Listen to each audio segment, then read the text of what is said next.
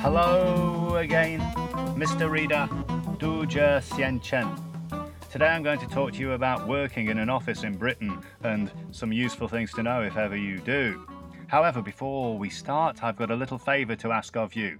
I've been entered into a competition run by these people called Himalaya, and um, you can get to vote for your favourite podcast. So if you found these podcasts useful, please vote for me. You'll find the links in this podcast or else on my Facebook page or Instagram page for those of you who follow me there. So, yes, please, please vote for me and I'll love you forever.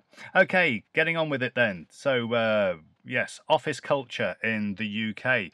Well, first thing to realise is that British people love a cup of tea or a cup of coffee as well, it depends. So there's a whole culture based around that, and we take it in turns to make the tea or the coffee for the whole office frequently. Okay, and you bring in uh, your own tea sometimes if you've got any special requirements or whatever, or else people spread the cost together. And to go with those drinks, people often love a slice of cake, particularly in the afternoon. So, um, in my office, for example, there's a table in the middle of the office, and there's almost never a day where there isn't some kind of treat on that table. So, not a place to come if you're looking to lose weight, I would say.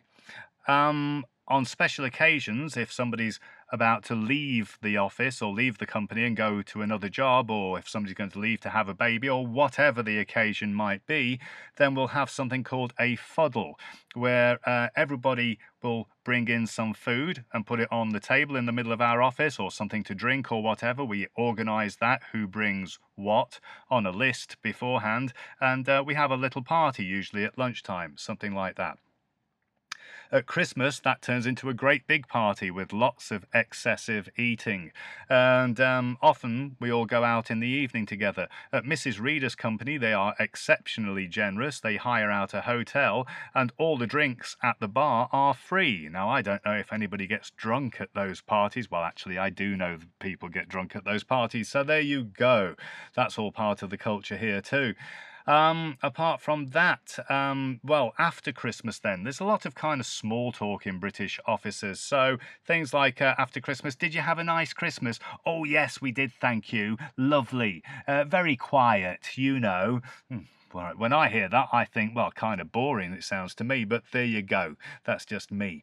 But um, yes, uh, people will ask you, uh, do you have any plans for this evening at the end of the day? They're genuinely interested to know what you're doing. Okay, very often that means, okay, I'm just staying at home and watching TV. But okay, occasionally people might say, oh, I'm going to the theatre or I'm going to do something interesting. And again, it's a topic of small talk conversation. Same for the weekend. Same for the summer holidays. Have you booked your summer holidays yet? Oh, really? Are you going anywhere nice? And uh, of course, the big idea for a lot of British people is to go somewhere warm and sunny because British summers are famous for being rainy and cool. And the idea for a lot of people is to come back with a suntan to make your skin go as dark as possible. This is seen as being attractive and healthy looking. Oh, you do look well. What a great tan you've got. And that's it. And when you get back to the office, that is another topic for the small talk conversation, as well as what was your holiday like, what was the food like, what was the price of the drinks like, and all that kind of thing. And that leads me on to something which may surprise you. The amount of paid holiday that British people get every year. Well, the legal minimum requirement by law is for 28 days paid holiday per year. Now, that can include public holidays also. The average is actually more than that, it's 32 and a half days of paid holiday per year. In other countries, it's even more generous, it's 36 days in countries like Spain and Finland. Apart from that, uh, there are all sorts of other activities that go on in our office. If there's a major horse race, one guy in the office um, arranges to put money and bet on a particular horse for you. And if you win, he brings you your money back and things like that. Now, of course, nobody goes crazy and gambles crazy money, but it's just a bit of fun.